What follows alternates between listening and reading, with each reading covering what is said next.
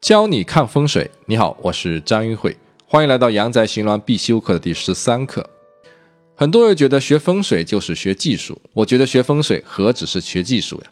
学风水学的是思维的方式。如果思维层次无法提升，那么技术将永远无法突破。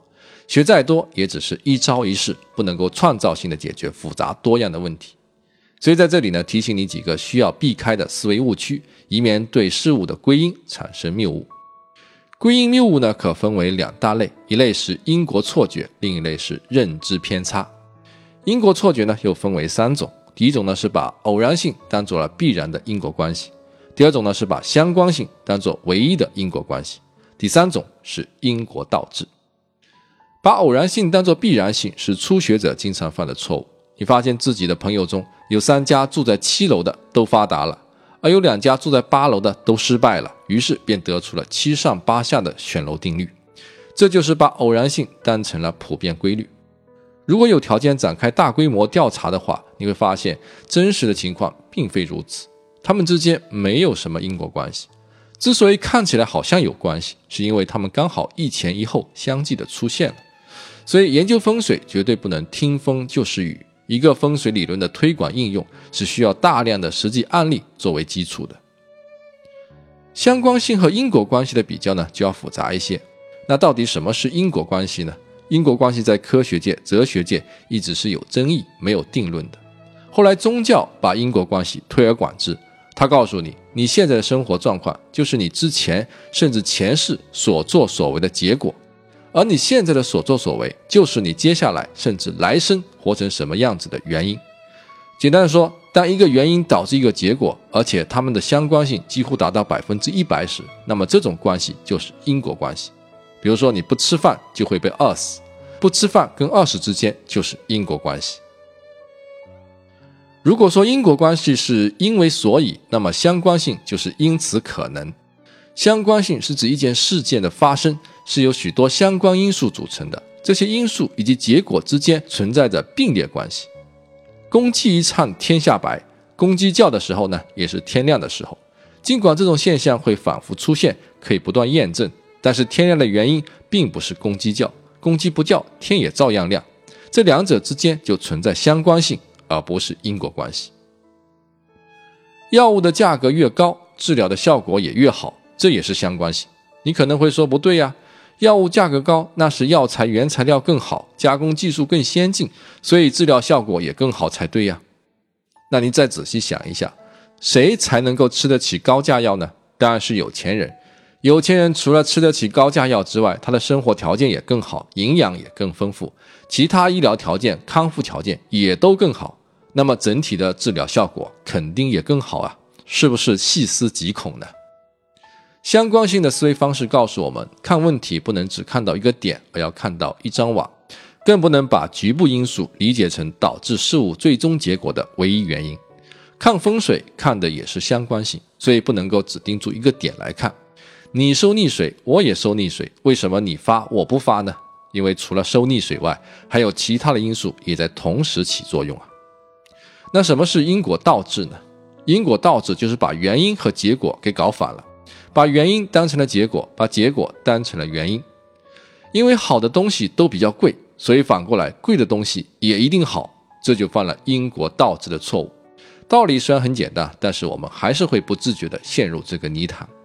比如说，你去买一款手机，你对手机的性能什么也不太了解，商家推荐给你三款手机，一款是八百元的，一款是三千元，还有一款是六千元的，你会怎么选择呢？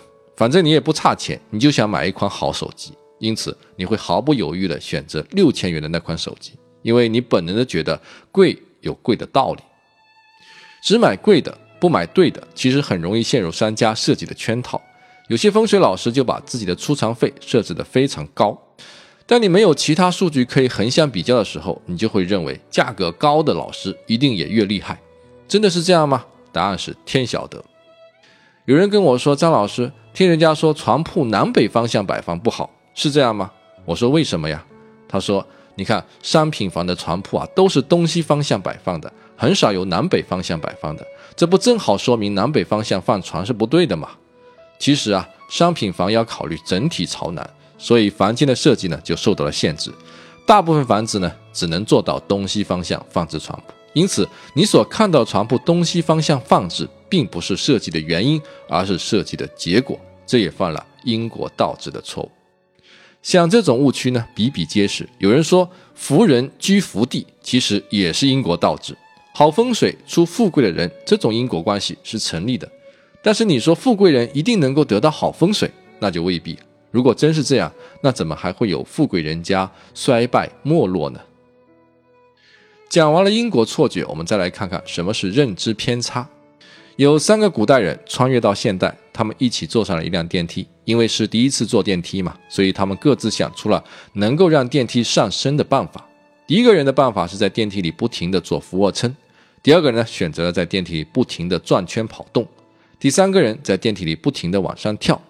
当电梯最后到达顶层的时候，这三个人都觉得电梯之所以能够上来，都是因为自己不断努力的结果。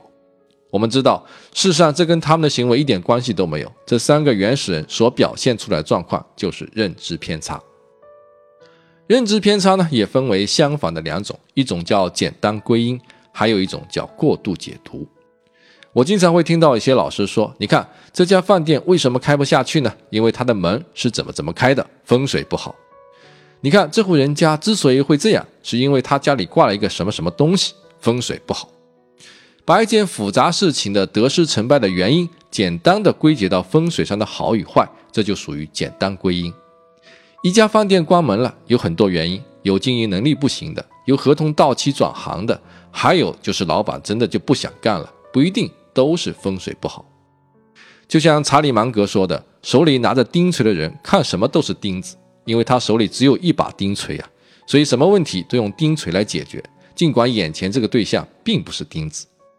当你拥有的工具太单一的时候，你就会不由自主地使用这个单一的工具，以一种固化、老化的认知去应对一个复杂多变事件，那你一定会出错。